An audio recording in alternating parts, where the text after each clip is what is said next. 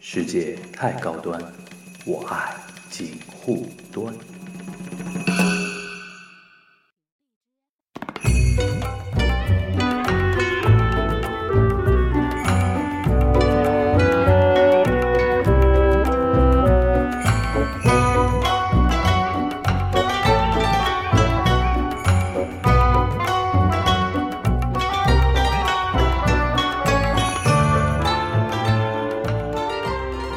大家好，我是樊玉茹，欢迎收听今天的锦湖段会议之梵高 Money Talk。然后大家欢好迎高磊啊！啊，我又来了，嗯， 然后怎么说呢？因为我们上次啊，那个聊了那个美股暴跌那个事儿之后啊，哎，就是没想到啊，这熔断有一次，哎，它就会有两次，它就会有三次、四次的。哎然呀，后我真是活久见 呐，真的是。然后巴那个网上一直在传一个段子嘛，啊就巴菲特说，我活了八十八十八十几啊，他现在89了八十九了，他说我活了嗯八十九，呃，他原来的原话是说。就看到过两次熔断，就我们在上次聊熔断的时候，对他说的，他说我活了八九岁，就看到两次熔断，一然次后是一九八七年，然后一次就是二零二零年嘛。然后想不到过了两三周之后，截止到我们这个时间点，之前最新版本的就是调侃巴菲特的一句话，就是说我这我这辈子活了八十九岁，这一共看到过五次熔断， 第一次是一九八七年，后面四四次都是二零二零 没年。错，我觉得真的是，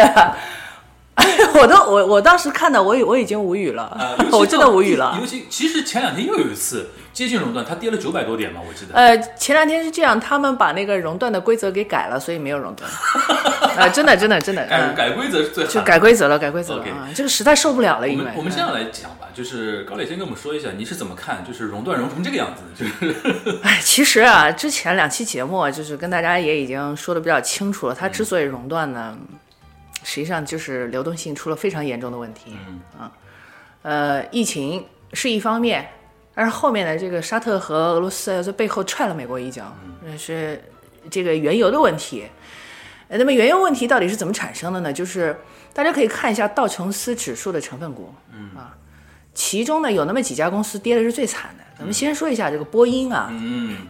波音跌的惨很正常，因为现在这个旅游业、航空业都受到很严重的而且影响再，加上它零一八年、一九年开始，它有一个连续两次那个呃飞机失事的问波题音。那个 Max 那个连连续两次失事嘛，对对，它有这个问题在，那那那，所以波音跌是很正常，但是在道琼斯指数里面还有几只权重比较大的股票都是石油类的，嗯嗯嗯埃克森美孚对就是其中之一，它也跌得非常非常的惨，因为原油价格下来了嘛，对吧？呃，所以这个事儿呢，就是呃，有一种什么呢，就是因为我们之前也判断过，就是疫情造成的这个下跌幅度不应该这么深，一旦超越了这个幅度，那你就可能要考虑会有其他的一些因素。那么我们现在就看得比较清楚，一是石油的问题，而且还有一点啊就是我们当时第一次熔断的时候，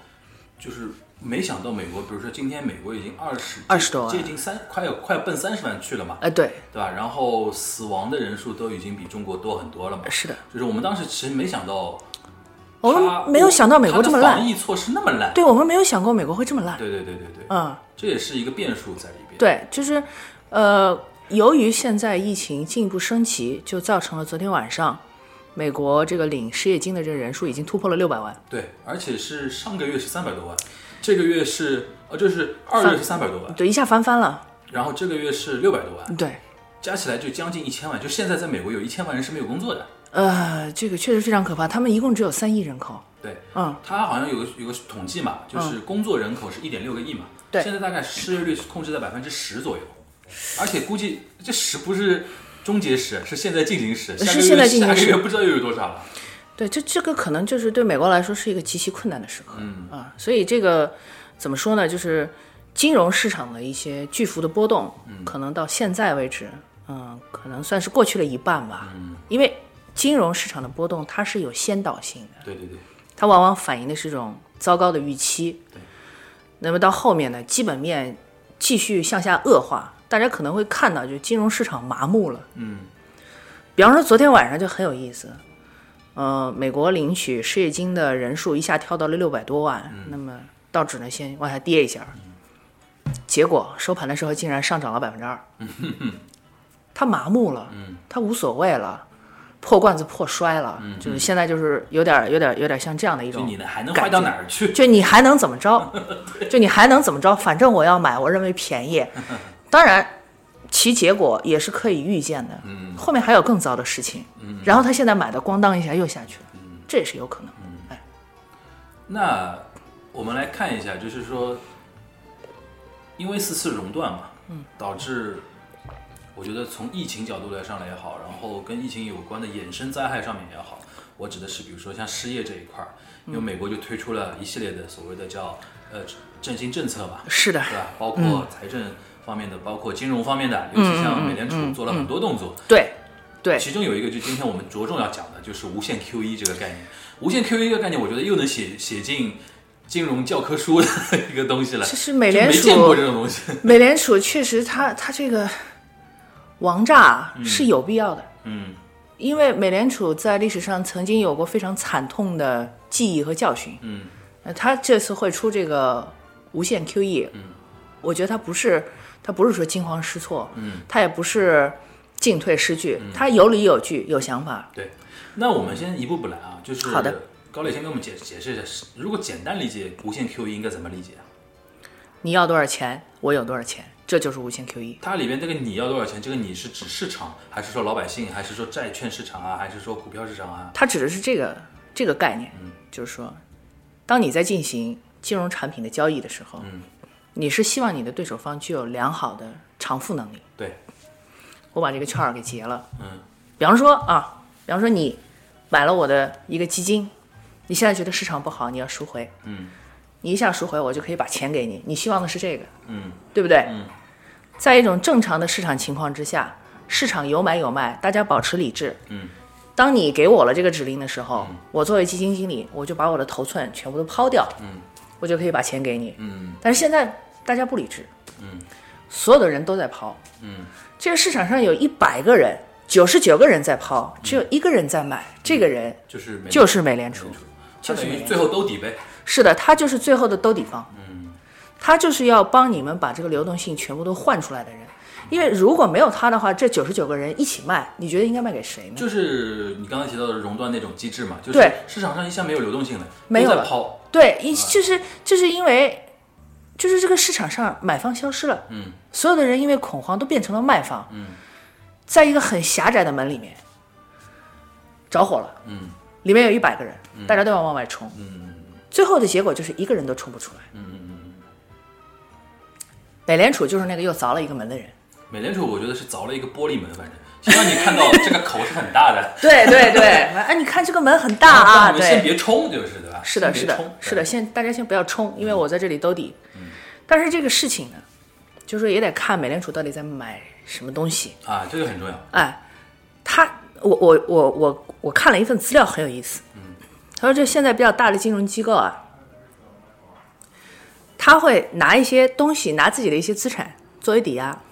去跟美联储先融一些资。嗯，这个其实也是 OK 的。这个在美联储无限 QE 的那个工具框里面、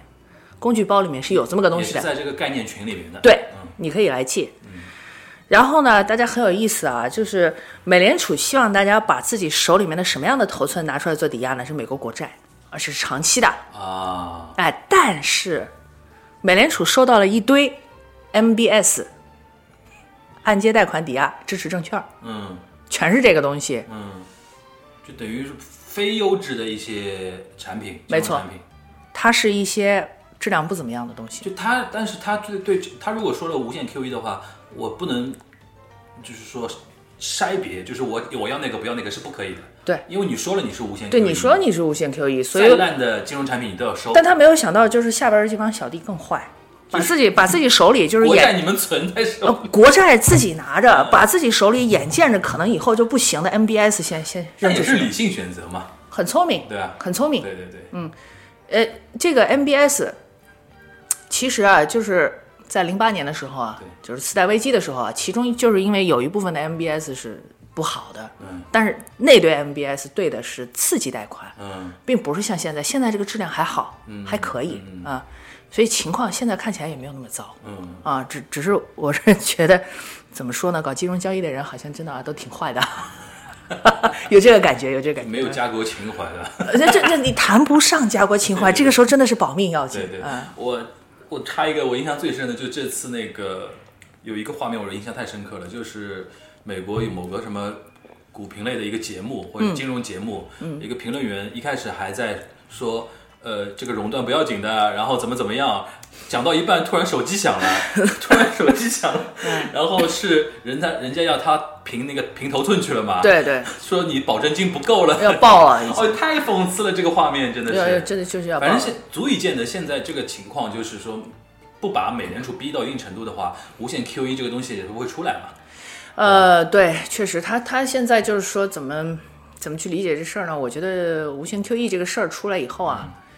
用咱们中国人的一句老话说，叫做饮鸩止渴。嗯，我们都知道这个。它不是解决问题最根本的方法，最根本的方法是你现在先把疫情控制住，嗯，把你的国民经济的正常活动给恢复了，嗯，这个结自然就打开了，嗯，但是他们做反了，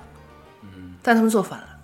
但我觉得应该这样考虑这个问题，就是对于美联储来说，他能做的也就是这个事情，没错，因为他不是说掌控全局的一个人。嗯对对，因为我们后面还会还会讲到为什么美联储会出这么大一个招儿，嗯它确实是有两次历史上非常惨痛的经历，太惨痛了。嗯嗯那我觉得你刚才回到你刚才说的那句话，你觉得从理性角度上来看，他的选择也是合理的，合理也是合情合理的，因为他合情现在合理要着着重解决市场上流动性的一个问题嘛。而且我认为他的做法是正确啊的，并且在经济恢复正常之后，美联储还是可以把钱赚回来的。所以大家大家不要怀疑美联储经济学家的这这帮人的能力嗯啊，这帮这帮凯恩斯主义者是非常厉害当然很的聪。明的嘛，对吧非常厉害。嗯，那我们回过来说，就是因为现在无限 QE 很呃，我看很多媒体啊，嗯或者很多报道啊，他会把无限 QE 跟大撒币啊啊不会印钞票啊不会对吧？我还看到有有有一个新闻说什么美国那么印钞厂什么什么哦哦是那个。前两天好像是我看到一个大概谣言的一个视频，啊啊说上海的什么印钞厂着火啦，然后怎么怎么样，我是觉得很好笑 的一点，我嗯说现在的人怎么造谣还处于那种前个世纪的那种就是蒙昧状态现在谁还比如说发钱 QE 或者说那个灌水这种做法，谁还是通过直接印，真的是印那一张张钞票啊？不会需是要的吧？不需要那现在都是电子化的或者数据化的嘛，对吧？就放在那个地方就可以了嘛。对对啊对吧对，这个提醒我们一个什么话题呢？就是现在聊聊到 QE E 嘛，嗯，媒体很容易把它跟那个灌水啊，啊或者说那个，比如说经常举的例子，什么坐直升飞机。撒直升机钱撒钱啊，哎这种东西，撒钱你觉得这次无限 QE 能不能那么简单的就理解为是一个大大放水、大撒币的一个时代呢？呃，这个东西，我觉得啊，我不是这么理解的。嗯，当然我的理解可能有错误。嗯，但我确实不是这么理解的。嗯我这里呢，就是说可以跟大家说几个数字。嗯，一般来说，我们认为大放水通常都是跟 CPI 指数，也就是通货膨胀指数啊，呃呃，这个物价指数，嗯，是直接相关的。那么 CPI 指数这个东西呢，可能也是各国央行非常关注的一个参考数据。对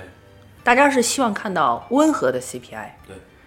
最好是正的，对不希望看到负的。对，假如说真的像某些媒体说的那样，什么大灌水啊、大撒币啊、什么稀里哗啦乱放钱啊，那么这个数字是不是在非常短的时间之内，它应该变成一个，比方说五、六、十、二十，它有可能变成这样。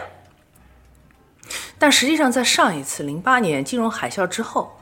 美联储虽然进行了四到五次的量化宽松，嗯美国的 CPI 在二零零九年却是一个负值。它一直到二零一二年之前，美国的 CPI 都没有超过二。嗯，也就是说，伯南克、Bernanke 嗯这这个名人字好久没听到了，非常厉害的一个经济学家，也是嗯 Bernanke。当时的美联储主席嘛，对他为什么敢在那种情况之下一直放 QE，一直放 QE，一点零、二点零、三点零、四点零，一直这样放下去，是因为他最关注的通胀数据始终上不来，嗯，始终上不来，大家听清楚。所以伯南克认为，当时美国面临的根本就不是通胀威胁，而是通缩威胁。其实就是在危机时候，人都倾向于是说不消费、不投资，是的，对吧？不花钱嘛，反正太悲观。对吧？太悲观。对，这就是这就是上一次 QE 给我们留下来的一些嗯一些证据，就是告诉大家，不是说你前头看到 E，QE，后边马上就就怎么就是飞涨，没有没有这回事，嗯，不不一定。那比如说中短期，我能理解啊。中短期，因为现在中短期的话还处于一个疫情中嘛，还处于在一个危机过程中。我觉得可能就像你说的，就是通缩可能呃情况可能会出现。是的，那我们放长期来看啊，放放长期期来嗯看，好的好的，它有没有后遗症？就是说我这个这个无限 QE，而且现在是全球有五兆美元投进去嘛，而且我上次看到一个说法，因为美国是这样的，美国人跟中国人不一样的地方，他不存钱，对他没有存款，他不存钱，而且我看一个数据非常惊人，就是美国现在居民的平均储蓄率百分之五到六，百分之五到六，而且这还是平均储蓄率，意思就是说，很有钱的人跟最没钱的人，大家平平平均一下，对全国的平均水平是百分之五到六，对，非常低。而且美国人不存钱，它导致一个什么？就是像它不能像我们中国一样，比如说我们现在，比如说封城，整个封国，嗯，整个中国大半个中国，什么两个月里边，大家不能出门或者怎么样，嗯，中国人能做得到，家里多多少少还有点，余粮，对吧？存、存嗯款，，有点余但粮。美国人不行嗯，，美国人可能就是这个月十五号我工资到了，二十号我就一大堆贷款啊，嗯对房租啊信用卡啊就出去了嘛，哎哎对对就是说。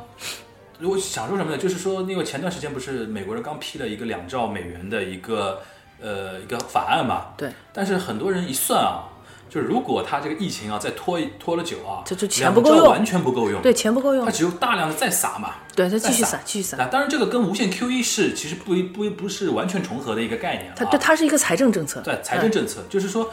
这这这些猛药下去，我们从中长期来看，会不会带来一个，比如说未来会带来一个非常大的一个通胀的一个周期？嗯，有没有这种可能？这个东西，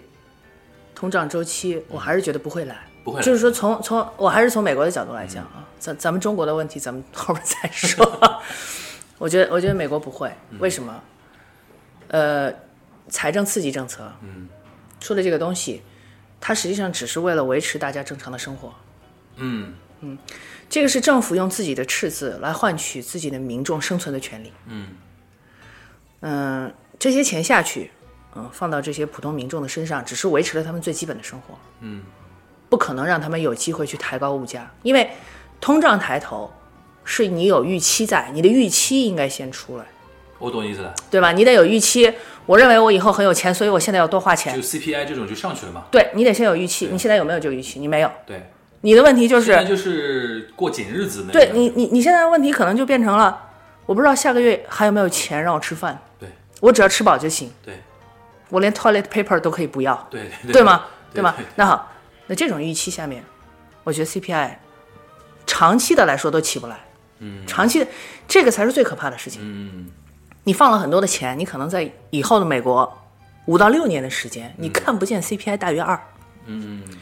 这是通缩，这还是通缩。对，嗯。那我们从稍微抽出来一点看啊，从经济学本身来看，嗯，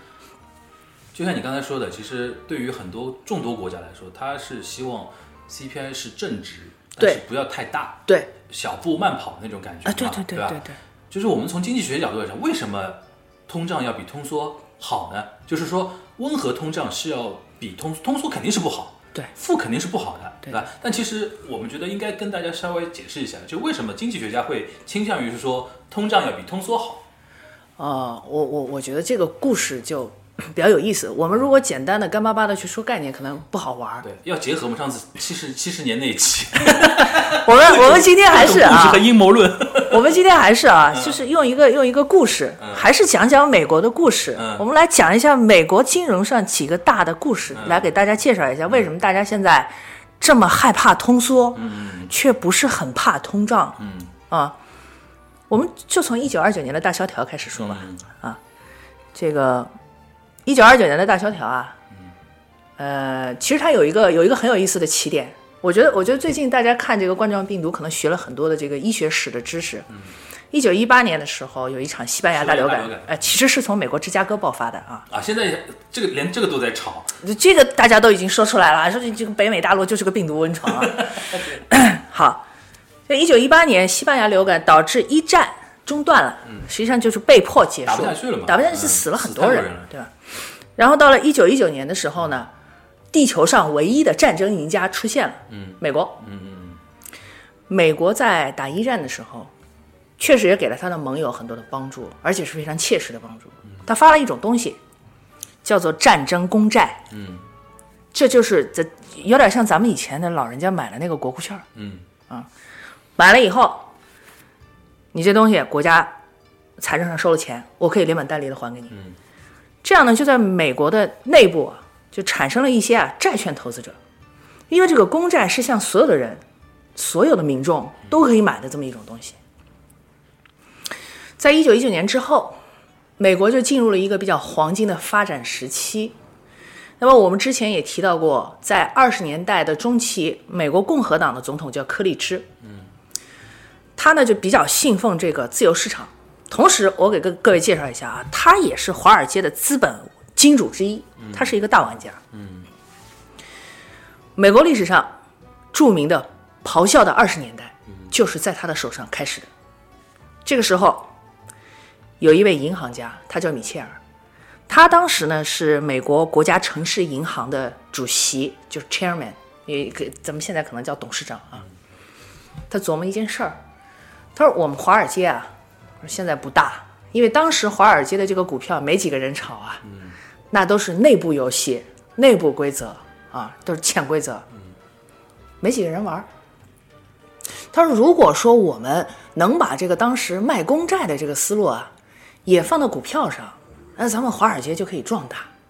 说怎么个玩法呢？说我们银行啊，可以利用我们这么多的柜台，跟大家宣传一下，说，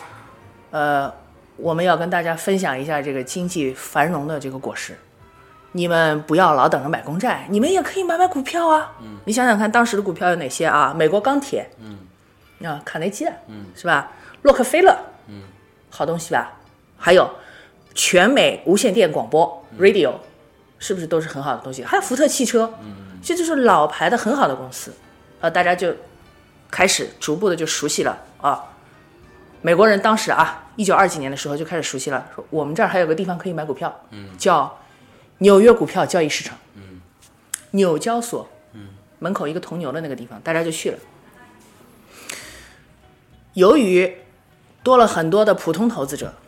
导致道琼斯指数呢就开始在二十年代就开始有一个比较好的一个爬坡。嗯。那么到这个时候呢，越来越多的人开始注意到股票可以挣钱，一它它有挣钱效应，就把很多的人都吸引过来了。对，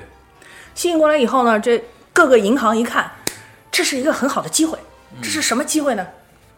我来给大家融资，我借钱给你买股票对，我借钱给你买股票，于是就变成了，如果你有二十五美金，银行就可以让经纪人、股票经纪人 broker 借给你七十五美金，这样你就有一百美金。对你拿着三倍杠杆，你去买股票，啊，这个非常好。对股市有了大量的金钱。嗯，咱们再介绍一下当时纽交所的这个报价系统，嗯这也是有用的啊。这个后边大家就会明白为什么当时会出那么大的篓子。它是这样，报纸开始，呃，大量的刊登，就是道琼斯指数成分股多少多少钱，大家开始打电话，还有一种啊，就是打纸条的一种嗯对对谍对，报我机。看看到过的，对，贴贴贴贴贴贴，然后出来的一个纸条，上面就写着某某某股票多少钱，然后就开始出这东西啊，大家就觉得在二十年代这这东西是一个非常非常好的资产，你你投这个东西你能发财，对吧？所以呢，这个股票投资的风潮就开始从美国渐渐蔓延到了欧洲大陆，连英国人、德国人都在投美国的股票。好，这个时候有一个人给大家介绍一下，嗯，呃，美国有一个总统富兰克林·肯尼迪，他的父亲叫约瑟夫·肯尼迪，嗯，当时就是华尔街非常著名的股票玩家之一，嗯，他也在这个市场里面，他也在这市场里面。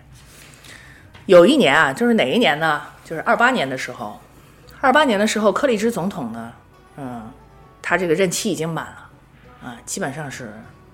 要换。当时看竞选的情况是，胡佛总统是希望是比较大的，但是，一九二八年发生了什么事？我给各位说一下，在资金杠杆的撬动之下，道琼斯指数仅在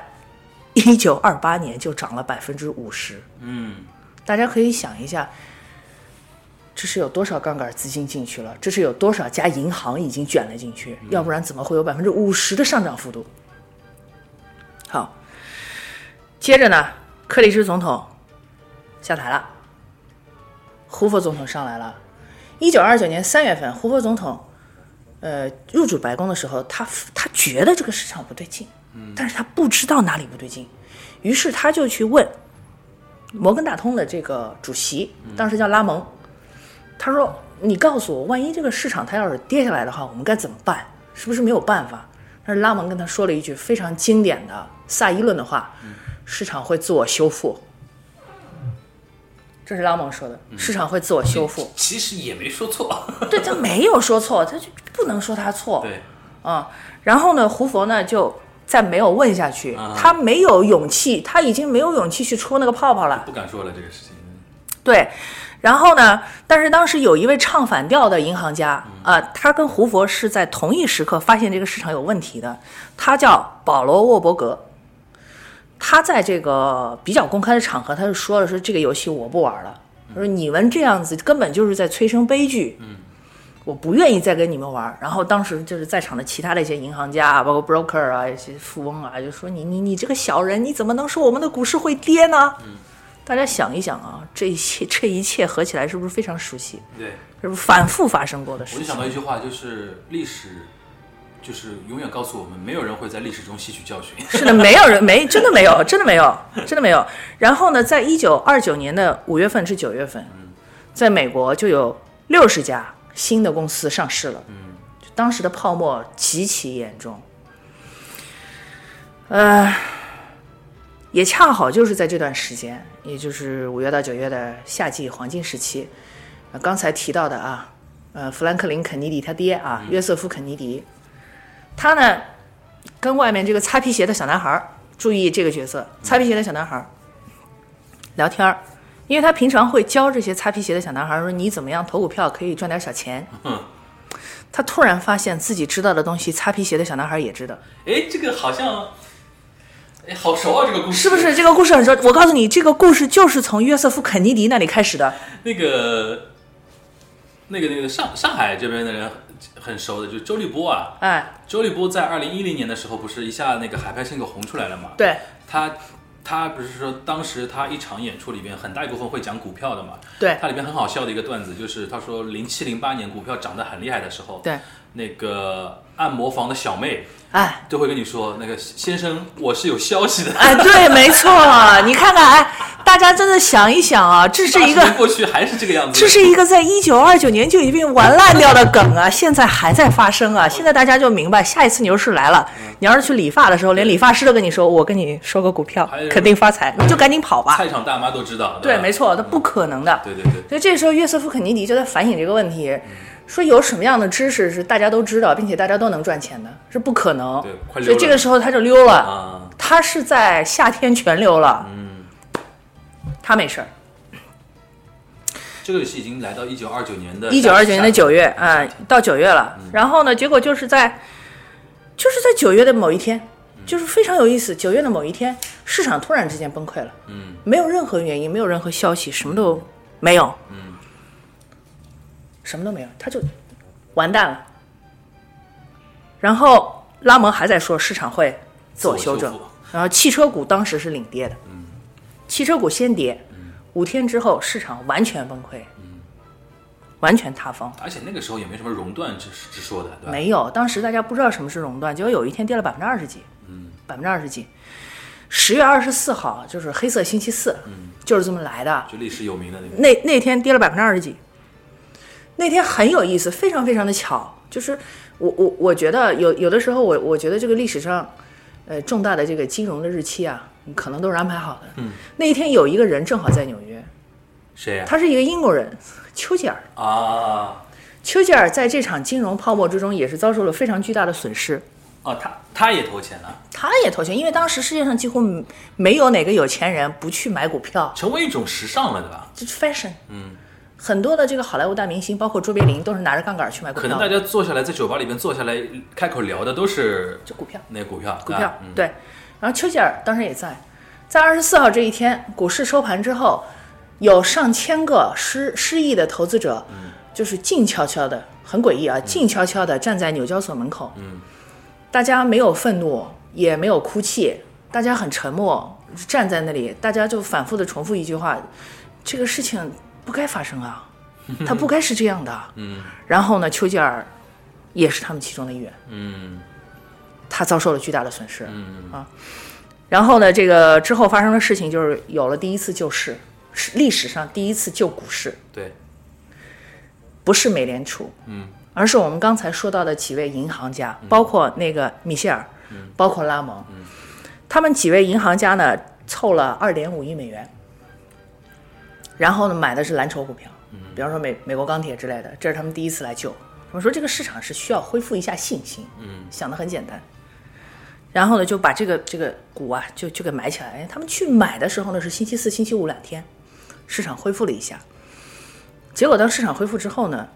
当时股市的一个致命伤就这样显露了出来。因为我们刚才说过，是通过报纸啊、电报机啊，然后电话呀、这个来传播消息的，它本来就很慢，跟现在相比是有滞你后没法性比，对对它很慢。对平常大家脑子还清醒的时候，这个还 OK 还能应付，但是现在完全应付不了。嗯，当这些大亨进场的时候，这个消息在周末嗯发酵，被全美所有的人对，都知道了，就传到全美了，传到全美了。结果星期一一开始，大家又开始蜂拥而至的向外使劲儿的跑，使劲儿的跑，导致当时所有的通信手段全部都爆了，大家根本就不知道现在股票多少钱，只知道我要赶紧跑。嗯于是这个市场又继续向下跌。等到这个市场再向下跌的时候呢，胡佛还是没有干预。十月份还没有结束的时候，有二百五十亿美元的个人资产从纽交所消失了，蒸发了，嗯蒸发了，人间蒸发，全部消失。然后呢，因为我们刚才说过啊，有一部分银行啊，它是给人家借钱的啊，借了钱去的。这个银行有的就就，他最后钱收不回来。嗯，因为为什么？你作为这个杠杆投资者的这个融资方、提供方，你把人家的股票要强抛的，那这，比方说你你亏的还不到二十五块钱了，我就给你强平。嗯，但是现在市场不行了，你平不出去，银行呢就只能在后边死扛。扛到最后自己也没了。到一九三一年的时候，两千家银行倒闭，两千家，啊，这个人们一听说银行都倒闭了，就开始担忧自己的存款，挤兑嘛，对吧？然后开始挤兑，对，于是呢又倒闭了一千家银行。对，连锁反应，到这个时候，胡佛还是没有救，他不知道该怎么办。他们他其实就像面对一种新的病毒一样的，没错就没不知道该干嘛，他懵了。对的对的他当时的财政部长叫梅隆，嗯，是纽约人，不知道该做什么事情。嗯，这个时候呢，危机已经蔓延到了全世界。嗯接着就是催生了德国的纳粹政府。嗯所以我们在这一次非常惨痛的教训里面，可以读到的几件事情就是：当时第一，美国政府不知道该怎么救；第二一点是，当时美国上百万人失业，嗯，很多的人无家可归，他们在纽约的中央花园里，呃，中央公园里面就搭那个纸棚的房子，对。讲到中央公园，最近中央公园开始搭野战医院了，是的，而中央公园好像比较倒霉啊。因为比较空旷嘛，对， 比较空旷。然后就是整个的，因为银行已经倒了，所以你导致你整个的这个贷款体系也已经崩溃了。然后有一些哪怕是非常非常优质的好企业，在这个时候也不得不宣布破产，这就是史无前例的通缩。嗯，史无前例。这场通缩呃给大家最后的教训就是，当市场失去理智的时候，当市场失灵的时候，政府必须救它。嗯，同时这场大通缩，这场史无前例的金融灾难，也也导致了一个学派横空出世，就是凯恩斯主义。嗯，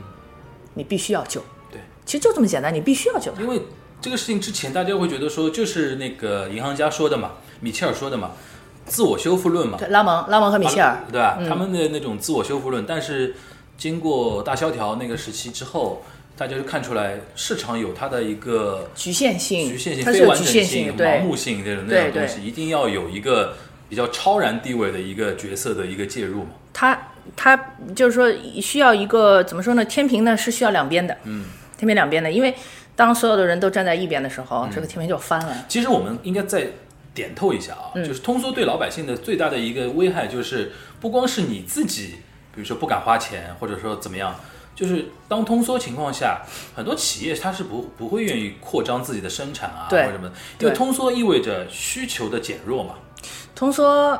严格的来说，不仅仅是需求的减弱，通缩是一个国家整个经济体系的缩水。缩水。也就是说，你不要以为通缩带来的是物价下降，然后你就很占便宜，很多人甚至还这觉得是物价小便宜啊了很多人甚至会觉得说物价下降是好事儿，这是小便宜啦。你要面对的不是这个问题，嗯你你要要面对的失是业嘛你可能会失业，失业对。你可能会失业，你的投资可能会对打水漂。我举个例子啊，可能很多人大概因为听我们节目的人相。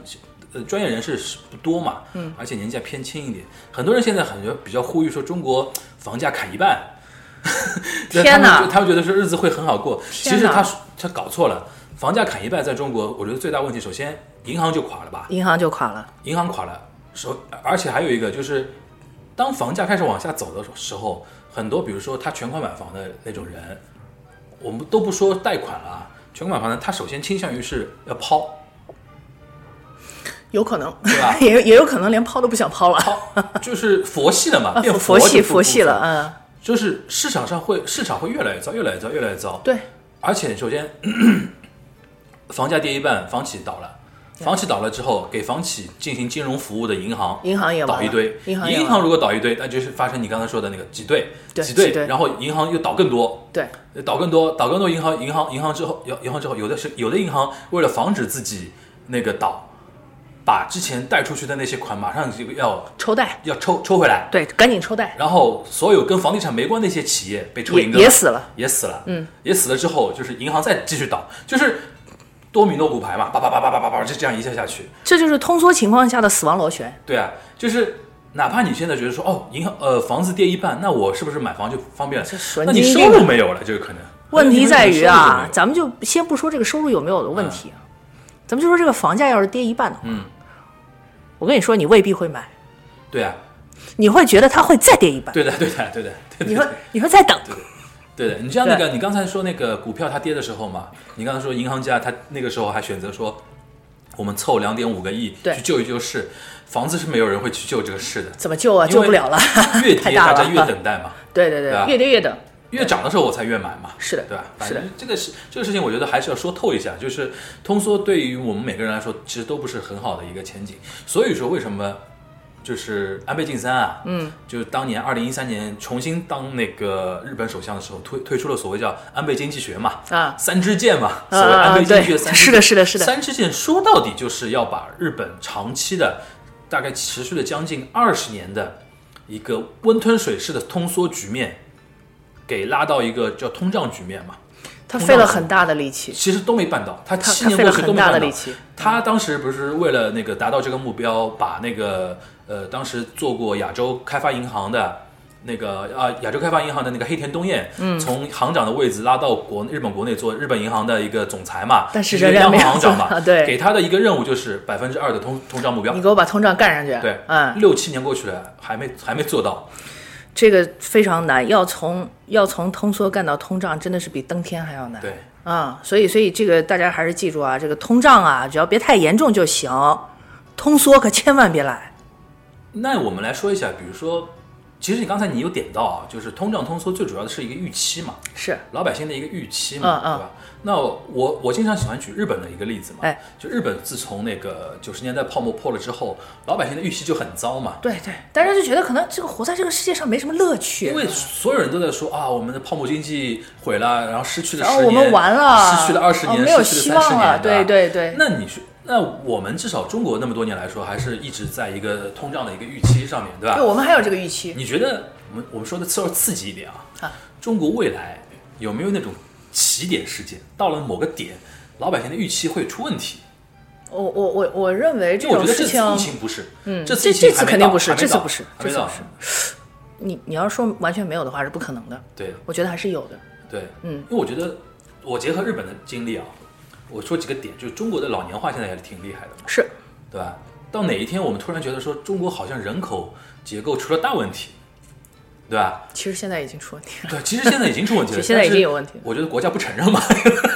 呃，可能可能咱们国家不好觉意思得觉得努把力这个事儿还能解决，但是但哎是去年就出现了一个很大的问题，去年就是出新新的出生人口，哎大大的低于预期预期。现在人紧张了，你知道吧？是啊，我中国以我后 人口如果减少的话，我觉得如中国如果以后发生一个就是人口不再增长，嗯，那可能是一个通缩的一个预期，是因为我们说了那么多年说，中国那么多年的发展是靠一个人口红利，人口红利对，我们是靠人口红利的。说哪一天如果人口的预期发生改变的话，我觉得可能通缩的预期会到来吧。这个确实是一个起点。我然们后，现在只是说某种可能性哎，，某种可能性，但是这个确实是一个起点。但是它来的话呢，应该速度不会那么快，对对对对，不会那么快。但是后面说有没有什么其他的方法，嗯，可以把这个起点继续向后降？呃这个只能说是心存希望吧，只能这么说嗯啊。那我们来那个结合那个通胀再继续聊下去啊，继续聊下去，我看一下啊，那天我发给你的，哎，我们第一个、第二个都说了啊，嗯，啊，说了那个二九年的那个大萧条嘛，对，，二九年萧条，然后还有一个零八年零的，八年的那个，对对对，零八年那个那个其实跟二九年那个相比，因为有伯南克这种人在嘛 b e r l a n k i 伯南他克这是种人是他是就研究大萧条的专家嘛，他是一个萧条迷，对他就是我发现他是一个萧条迷，他他一个最大的一个功力就是一九二九年大萧条，他从头到底大概在美国都算第一人了吧，研究这个东 西。呃 b e r l a n k i 原来是普林斯顿的经济学教对授，对对对对，他在这一方面确实是啊、呃独树一帜。嗯，我甚至都觉得，其实那一年啊，那个嗯诺奖啊，经济诺奖啊，就应该给 Bernanke，但不好意思给一个央行行呃，长，可能不不太好意思给他，所以给了卢比尼。嗯，这两个人都是研究萧条的、啊。但是零八年这个，我觉得我们为什么要回顾呢？是因为啊，我我我看到这么几件事情非常有趣，我们还是从小的来说啊。首先一点呢 b r a n k e 和呃汉克鲍尔森，嗯，这两个人对这个事儿该怎么做，嗯，脑子是很清醒的。鲍尔森是当时的财政部长，对他还是前高盛的高管，对高盛 Goldman Sachs 的老老老大，对，他是他是高盛的原来的老板，那他非常清楚你这事儿必须要这么做。然后我给大家说几个非常有趣的事儿， 就是他们当时算了一下，就我我可能需要很多钱，我我要这个钱干什么？我我要弄一个墙，什么墙？叫 money wall。嗯，这墙上干什么的？就是挡住那些坏账的洪水。他们当时有想过，我要把雷曼的东西全部买下来，我要把这个买下来，把那个买下来，全都买下来。结果最后发现市场上最大的洞是 AIG 的，因为为什么？所有金融机构的债券都买了保险，而这个保险全是 AIG 的，嗯，而 AIG 本来不应该去做这种业务，他变他变总兜底的了， 他就不应该做这种业务，所以最后就变成鲍尔森发现，我救了这么一圈，结果给美国人提供普通商业人身保险的 AIG，竟然竟然变成了这么个货色，他很生气，其实就是上次我记得我们聊那个大空头的时候，对，嗯有聊到过嘛，就是市场好到所有人都觉得我应该分一杯羹，对，对就吧？就就是他已经好的不正常了，所以鲍尔森那个时候就提出了一个一个议案，就是说，因为他要向国会申请这七千亿的特别贷款、特别的财政补贴，嗯、他他最后他跟那个佩洛西这老太太嗯紧急的开了一个会啊，布什总统啊、Bernanke 啊，然后汉克鲍尔森啊，还有一大堆的这个各位党鞭啊、各位党魁啊，说我给你们七十二个小时，你们帮我通过一个法案，嗯，然后佩洛西就愣了。什么？我没听，我没听错，你给我们七十二个小时，说这么大的一件事儿，然后你跟我说现在只有七十二个小时，你为什么告诉我只有七十二个小时？嗯然后鲍尔森就说：“我告诉你们，你们如果不通过的话，七十二个小时你们等着瞧。” 就大家就就真的懵了，他应该也有说七十二小时可能会发生什么事情。因为当时大家都已经看见了，大家都都都知道这个事儿啊，这就非常糟糕。呃嗯结果最后就演变成你们如果没有钱的话，你们等着瞧，嗯，你们等着瞧好了。我记得当时好像通过的是七千亿的吧，七千亿，七七千亿救是助贷款。然后这个这个呃，佩洛西还是一个比较负责任的人。我们先不要说他曾经做过什么事儿，老太太现在怎么样，不代表她以前不好。他当时说：“好的，我们马上来召集这个会。”他跟他跟着保尔森说：“说不是我同意，你要记住，不是我同意，不是我们民主党，听好啊，不是我们民主党要同意，你一定要说服的是那些共和党的议员，说我们一定。”会在我们的权限之内投出赞成票。他说：“我一定会给你赞成票，但是并不代表着就没有问题。”然后保尔森就去了。嗯，这个时候，嗯，当时在竞选的两位候选人，麦凯恩麦麦肯和奥奥巴马马，，对，这个麦凯恩啊，就开始出幺蛾子，嗯，说这个现在局势紧张，我们要不现在先暂停选举活动，嗯，然后他就。打电话给布什，小布什总统说，我们一起开个会吧。布什说你开什么会？布什说你开什么会？然后他说：“我跟奥巴马，我们现在要暂停竞选活动，我们要回来讨论一下这个事儿。”他说这：“这我们两个人也是议员，我我我们的职责就是这个。”小布什虽然非常反对，但是又不能拦着他。结果就演变成两位总统候选人拉着总统，拉着佩洛西，拉着鲍尔森和 Bernanke 这几个人在在在会议室里吵了一架。嗯，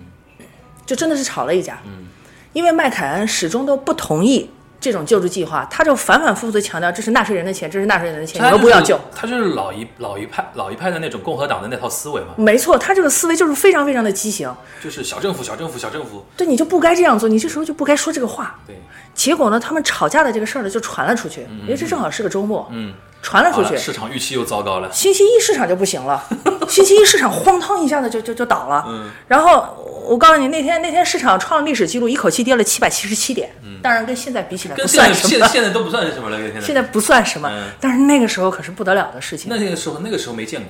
对，那时候没有见过。然后后来呢，当然因为两位候选人说什么，这时候不重嗯要，他还是要走他自己的这个法律程序。对，走程序的时候呢，又到了这个呃议会里面，两党的这个议员要开始就这个事情发表意见。嗯，我跟各位说一下，这时候最有趣、最有意思，历史上最有意思的一个人出现了。嗯，这个人是谁？美国现在的副总统彭 斯。我都没有想到他原来是这样的一个人啊！嗯啊，这个人真的是啊，说一套做一套。嗯你看啊，他当年说的话是这样啊的，他当年是一个议员嘛，对吧？他当年是代表共和党的共议和党的员，一个众议院议员嘛，对，他说我要站在纳税人一边，我要拒绝提议，我要投反对票。二零零八年八月二十九日，彭斯先生说过这样一句话：我要拒绝投票。前两天呢，屁股决定脑袋，嘿嘿哎屁股决定脑袋嘛，前两天彭斯那个票投的比谁都快，啊，那是马上就同意而且了。副总统是坐在议长位子上的嘛，对吧？？是啊，哐当一下子就说你们都给我投同意票，我就不知道了，他这个脑子里当时有没有想到自己十几年前说的话 此一时彼一时，哎，你看这真的是啊，这个这个事情最有讽刺意味了，我觉得。对，所以这个事情出来了，呃，就是这个这个议案把它放出去了之后，整个市场呢逐步稳定，也只是渐渐的走出了这个呃整个金融体系崩溃的这么一个阴霾而已。但是大部分的民众并不理解，对，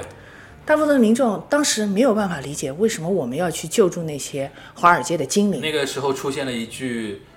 呃，非常知名的英语英语词汇组合嘛，那个 too big to fail， Too big to fail，还哦我有们占翻领华尔街。我我们翻翻成叫大到不能倒嘛，嗯，然后什么占领华尔街，然后还有什么肥猫，肥对猫嗯吧很多、很多东西嘛，对吧？对他们确实很过分，因为雷曼兄弟的那个总裁后来是坐牢去了。嗯，呃，他接受审判的时候呢，就是法官提出的证据显示呢，他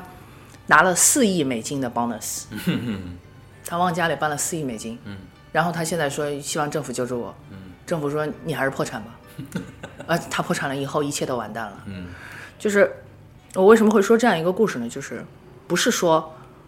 呃，美联储的这些凯恩斯主义经济学家要去救助那些华尔街的精灵，他们不是这个意思。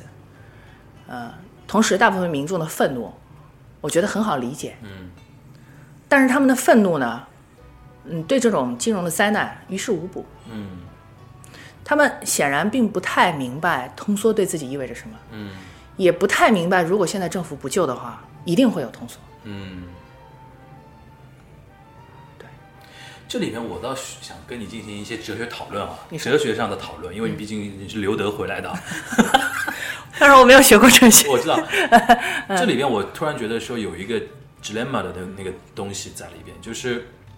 呃，左派的人啊，往往会这样考考虑你刚才说的这个问题，就是是说为什么要救那些资本家、金融家？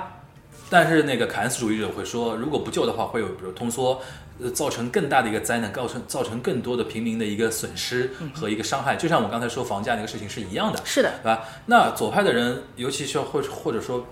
偏偏激进一点的左派，嗯他会进一进一步思考这个问题，就是说资本主义这套玩法，或者说金融市场这套玩法，是不是成为一种饮鸩止渴的东西。就我们越来越就成为一种毒品，你知道吧？就越来越离不开它了，就被它绑架了。那我觉得凯恩斯经济学家可能会讲这么一句话，就是说你不能平时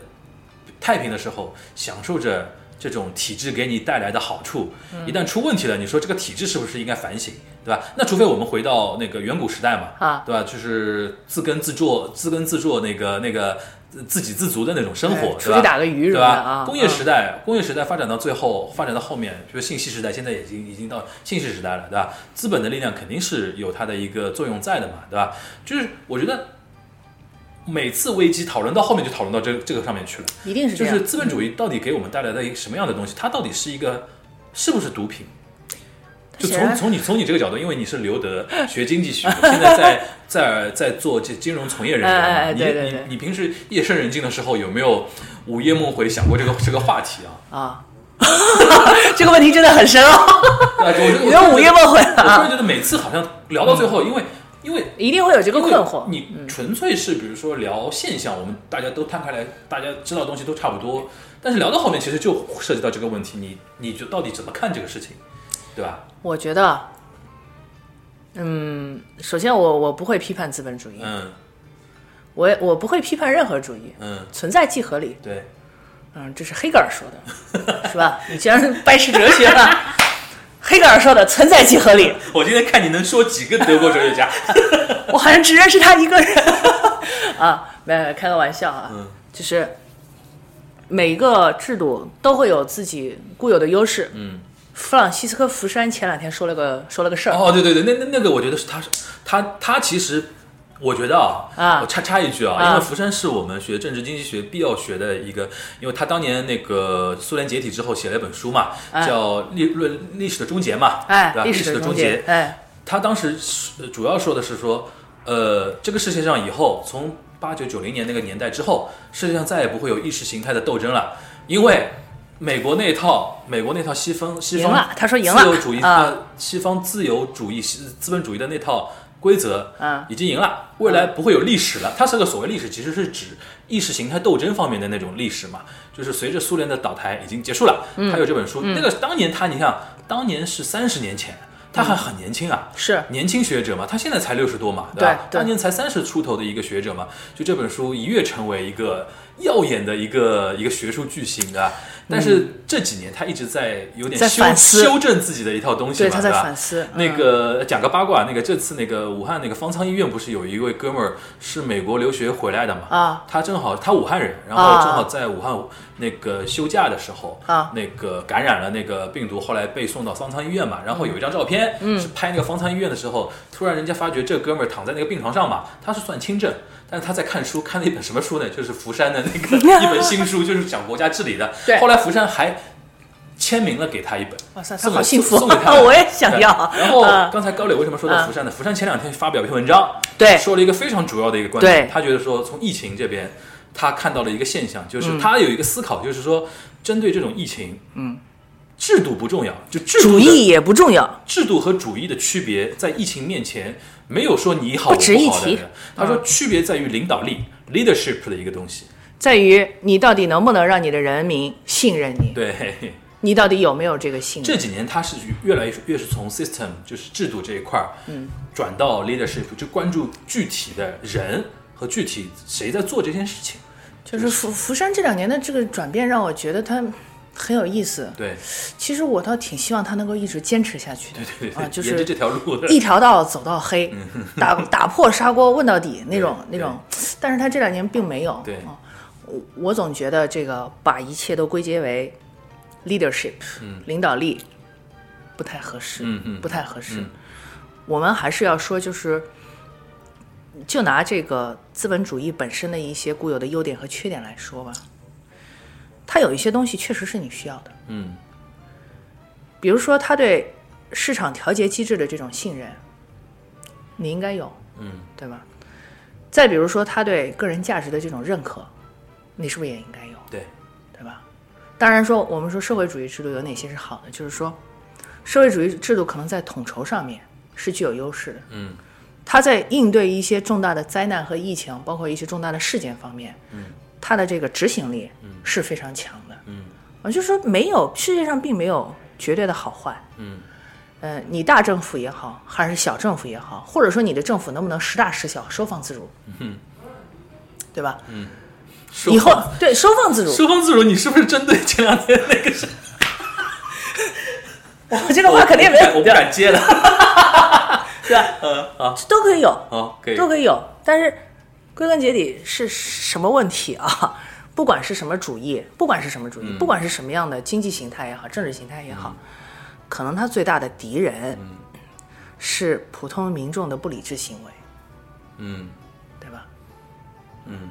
呃，我们可能通过这一次新冠疫情会发现，全世界所有的不理智行为都是一样的，都一样的，都一样的。对，都一样。对这个世界上永远都是这样，什么都是二八分化，对永远都是只有百分之二十的人长脑子，百分之八十的人就像个愣头青，对，对吧？然后那百分之八十的人一定要经过惨痛的教训之后，才会渐渐冷静下来。嗯，你不管是在任何的事情上，你都会发现这条定理。所以这个时候，如果你反过头来讲，啊，就像特朗普说的，啊，我我们 American 嗯 great，你如果老是去强调这些事儿，嗯，你忘了那个人性里面劣根性的东西，对不起，你什么事情都做不成，你跟什么主义啊、什么社会制度根本没有关系。对，根本没有关系。那就是简单的说，当糟糕的事情发生了，你得知道它是从人性的哪一个恶的方面出来的，你怎么去控制它，这个才是 leadership，这个才是领导力。我大概有点想，有有有点明白你想说的那个意思了。其实就是，嗯我觉得我也其实默呃隐约有这种感觉，就是左派也好，右派也好，有的时候就想一蹴而就，一步登天，想太多了，嗯想、想一个全人类共同的症结，然后哎这未 来这这个这个比较难了达到他们的一 个历史的终结。对对对，其实我觉得说那么半天，其实还是福山那句话：历史没有终结。历史为什么要终结呢？历史终结就没没有人类了。。一是我觉得没有终结的，它在于说，我如果你现在觉得说有一个制度或者有一种症结，它是放之四海而皆准的，那你是没有遇到新的情况，对，对吧？或者说你就没有看明白。这个人的人性啊，永远它是有善恶两面的对。你只看到了善的那一面，你就会被恶的那一面狠狠的教训。我们举个不太恰当的，就像病毒嘛，哎，这个病毒你开发出疫苗或者特效药，你防不住它会变异啊。对你防不住。这自然永远不会以我们的意志为转移嘛，它永远会变异下去的。吧对对人类社会我觉得也是这样。对，它永远都会变异。每一个人，每个个体，呃，就举一下这个前两天这个熔断的例子。嗯，这世界上就在那几天，这世界上我相信啊，又有很多人，呃，因为一场金融灾难而自杀。对，今年我觉得每次都发生全球肯定很多人，甚至最终因为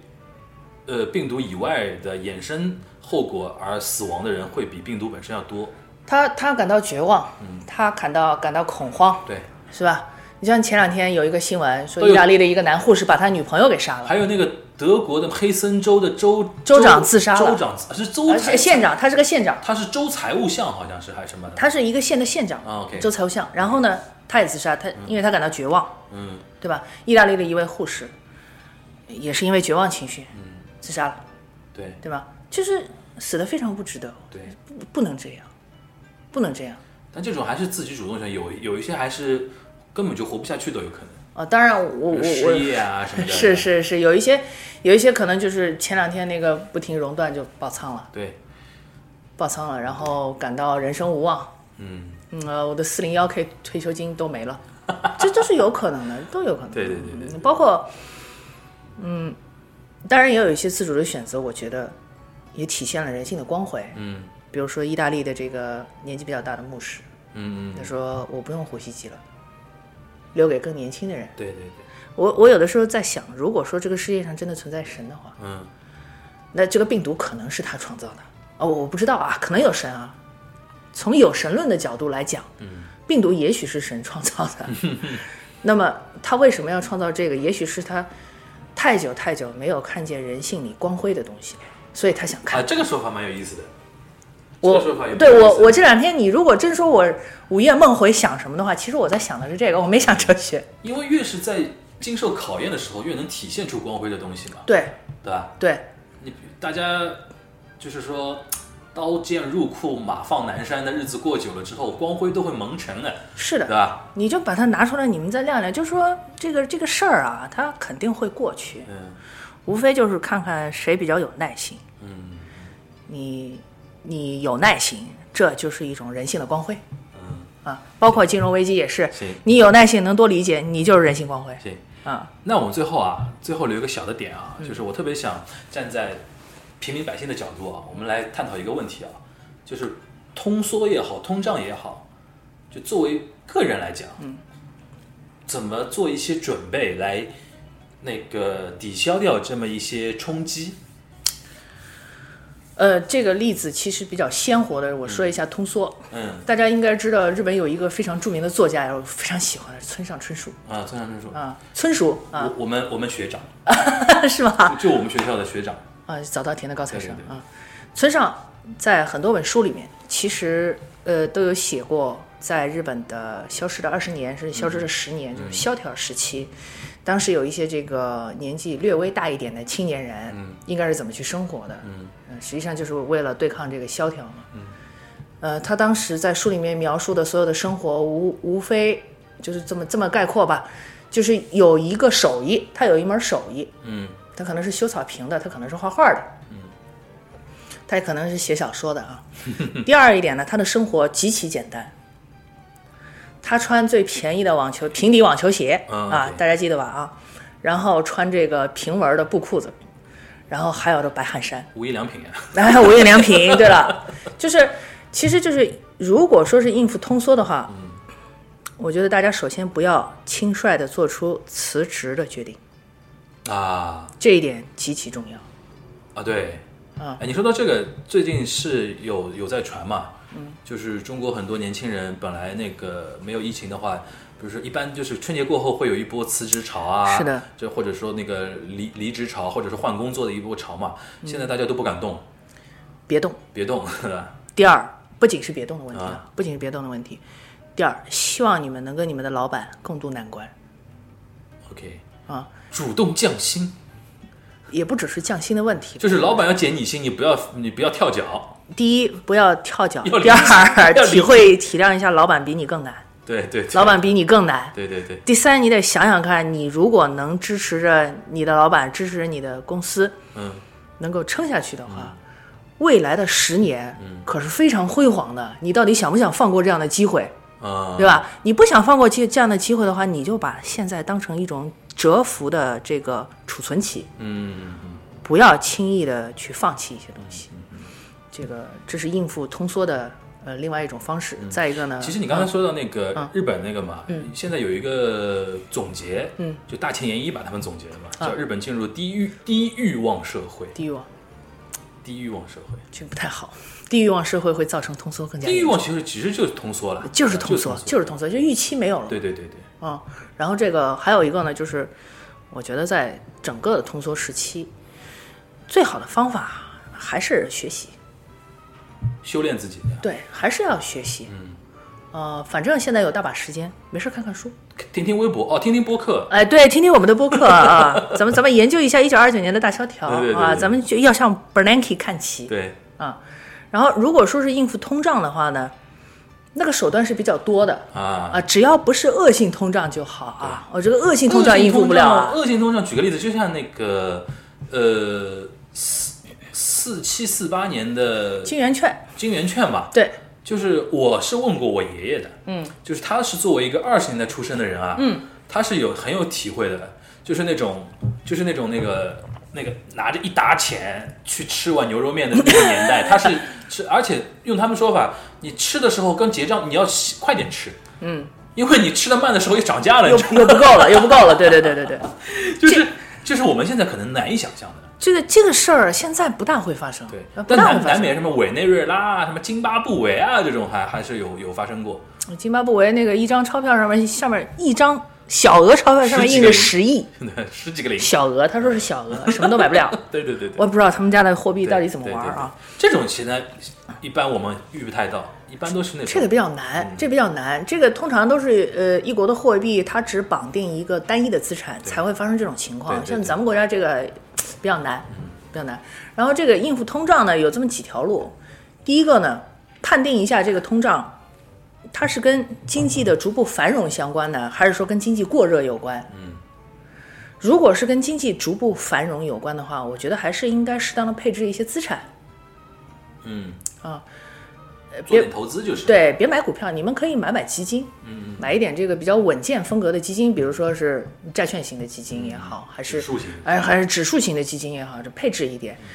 呃，再一个呢，就是整个的通胀期间啊，嗯，适当的有一些存款呢也是有必要的，因为怎么讲呢？我觉得如果是在经济蓬勃期间，你碰到了这个通胀的问题的话，其实对你来说就是你的生活尽量维持在你喜欢的样子就好了。嗯，支持大家去消费，因为机会会越来越多嘛，因为你毕竟走向繁荣嘛，你可以这样做，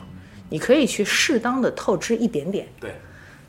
但不要太多，不要不要太多寅。吃卯粮嘛。对不要老是寅吃卯粮。但如果是在经济过热阶段的通胀，我觉得你最好做的事情就是先停下来存钱，等这个泡沫破掉了以后再说。嗯，现在看泡沫已经完全破了，嗯，这个破的已经不成样子了，是吧？呃，大家经常会说一句话，什么 QE 啊，然后要修复美国市场的估值啊，我觉得这是不存在的，同志们。嗯，大家从小都玩过肥皂水吹泡泡，你们什么时候看见过一个泡泡破了还能修复的？你们谁修复给我看？只能重新再吹一个吧。对你泡泡破了就是破了，泡泡是修复不了的，所以现在不要去考虑投美股的问题，嗯，什么都不要想，泡泡已经破了，那就安静的等，现在所有的反弹，就像你上次说到的，只是个皮球慢慢的在趋向于缓和之后的一个过程当中。对，然后前段时皮间球会突然之间破掉，前段时间不是有有一个所谓反弹嘛？对就用你的话说，它在一个修正过程中嘛，它在修正慢慢慢慢慢慢慢会去一个瓶颈，然后再有下一波的一个动作，对吧？对，只有在市场彻底归于平静的时候，呃，可能一切资产的这个投资的这个价值才会显露出来。嗯，啊，那这这我我觉得这现在其实现在这个情况挺好的。嗯，你手里还有点钱，嗯，对吧？你没有被这场金融危机过于严重的波及，嗯，就你还活着。那么好，等到市场平静了以后，嗯，它自然会走向一个经济的繁荣阶段。你只需要踩准这个点儿就行。而且我跟大家说，这个点儿它并不是说踢踏一下就结束了，嗯，它通常会有几个月那么长，嗯。那么各位就要注意了，这几个月里面，你只要想明白了啊，现在确实是这样的，你就可以做对一些投资，对，而且这是长期的，相当于说你买了以后你可以躺 着的，对吧？躺赢，嗯，嗯，这就是看待危机比较积极的就是方式。你的感觉还是中国的恢复还是 U 型 U 型恢复吧，V 型是做不到的。微型做不到，我我 U 希望型吧我希望它是一个比较长的 U 型，对，嗯就是很大的一个圆弧嗯，啊，慢慢慢慢起来。大家期待不要成为 L 型就可以了，呃，应该不会，应该不会。应该不会了。哎，讲话有点犹豫。 没有没有，我在我在想这个问题啊，就是任何一个 U 型底部结构，它在左边的时候看上去都像一个 L 型，啊，对，嗯，但它最终还是个 U 你型。放长远看的话，还是会嗯对你把它拉到很长看，它是个 U 型，对对对但是刚一开始它肯定是个 L 型。对对，行，我觉得其实这今天这一期其实时效性并没有那么强，没因有那为么强真的时效性最强的，我们都提前聊过了，就是熔断那 个事情，是是吧？的，是的，是的，我觉得今天其实聊的更多的是中长期的一个话题，中长期对。对吧？因为你那个随着无限 QE 投入之后，目前它要救的是通缩的一个可能性嘛，但是随着那个 L 型变成逐渐看成像 U 的那个样子出现之后，出现之前吧，那个样子哎出现的那一刻，大家不要就是说你别掉链子，对啊，就是因为可能就是那怎么说呢？就是低欲望时间长了之后，欲望那个那个多巴胺出不出来了，荷尔蒙分泌不了了你。 得得得记着有这么个事儿，就是大家可以有耐心，慢慢的去等，但是大家千万要记得，还他还有这么个事儿。这点我觉得日本人已经废掉了，你知道吧？因为 我也他觉得失去了二三十年之后，现在整整一代人啊，嗯就平成一代，更不要说令和了。他们其实真的是全民地欲望，非常有意思。他们好像真的把这个事儿给忘了，对的，对的，他们不相信有这么一个东西。遗忘。对的，遗忘，对的。这不好。对，嗯我觉得，我觉得这一期节目还是提醒大家，就是说，中短期中短期不要太乐观，嗯，中长期不要太悲观，对你们反甚正至可以谨慎乐观一点。吧，是因为因为现在最好的一点呢，就是整个世界全球经济体系的泡泡啊，现在全没了，嗯嗯嗯，全没了，哦，这句话这句话好酷啊！听上去，真的是全都没有了。这就是你，我觉得这是那个那个 ma- ma- money 之神派出来的病毒，都戳破你们这帮人。财财神毒这就是没有开玩笑啊，这就没有没有这么乐观。嗯我我的想法就是说，你很难看到这么一件事儿，嗯然后它能够令全球 s- 全部的资产嗯泡沫、全部被挤干净，让所有的国家非常同步的，听好了，啊是所有国家同步的往下沉。嗯这个结构实在是太精巧了，同学们，嗯我觉得普通人是做不到的。嗯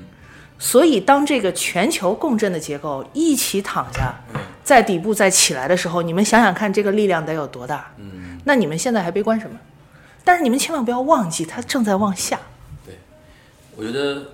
这个其实提醒我们下我们下一次可以聊一个什么话题啊？现在我觉得按照你刚才的描述，有点像什么，就是全球涨涨水，对，就是涨潮嘛，这涨潮，然后就拼现在谁个子高， 谁个子高，你知道吧？是就的是就是不是中美日欧，欧盟里面还分那个南欧跟那个北对对嗯北欧或者是西欧这种国家。对，很明显，你们想想，西班牙了、意大利了、希腊这种国家，全下去了。全因为长太矮，稍微长一点潮就淹死了，对吧？然后就看中美，中美现在谁个子更高一点，或者怎么样。然后我觉得我下次我们可以聊一个什么话题，就是这一次多少人会被淹死？哎呀，我我我还真是有 有这个想法，就是因为前前两天我看到有一个嗯政经学家他在说一个什么事儿，他说那个当时我们聊那个欧洲五国嘛，啊就是欧洲金融危机啊啊啊那个时候， 2012还是只是救救希腊、葡萄一牙零一这二种国，家，嗯嗯嗯，对吧？希腊、葡萄牙各种国家，他说如果今年他他比较担心是意大利跟西班牙嘛，因为那个体量是要比希腊大很大的一些国家嘛，他就判断说没有一个国家能够出手救意大利这种国家。就但是他我觉得他所谓的就是债务危机啊，我我我觉得我也不是说特别同意他的这个观点。没事儿，这个我们 下次聊。这个因为非常好大的好的，这个这个这个命，题很大，这个命题对嗯其实很大了，而且这个需要一段时间观察嘛。是的，对吧？嗯，好啊，那个，那我们今天今天这期那个梵高 Money Talk 就聊到这边啊，主要跟大家聊了一下通胀通缩的一些话题啊，嗯一些历史的。结合一些历史的事件来跟大家聊，聊到最后，我这黑格尔都出来了，我啊，黑格尔呃 嗯黑存格尔在即合理分，数都都出来了啊，是的是的反是正的反正反正看上去是那个看上去非常像知识分子聊天的 一期一期节目，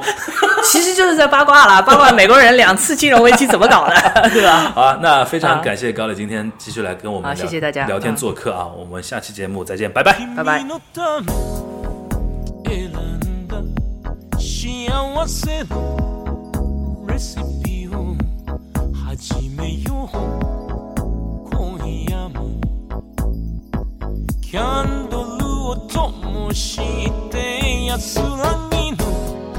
スープに今日の日を溶かして口づけのテリーに励ましのジュレ添えて寂しさをあぶって戸惑いを煮込めば僕と君の思いやがて一つに香り出す憂鬱なスパイスの微笑みのポトフに投げ込んでしまえれば形も残らない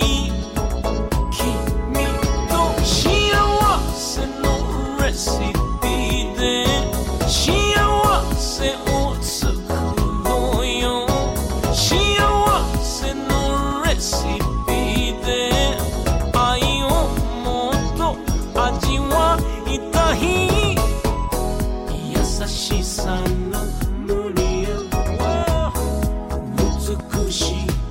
マリネ胸焦がすグリエ匂いた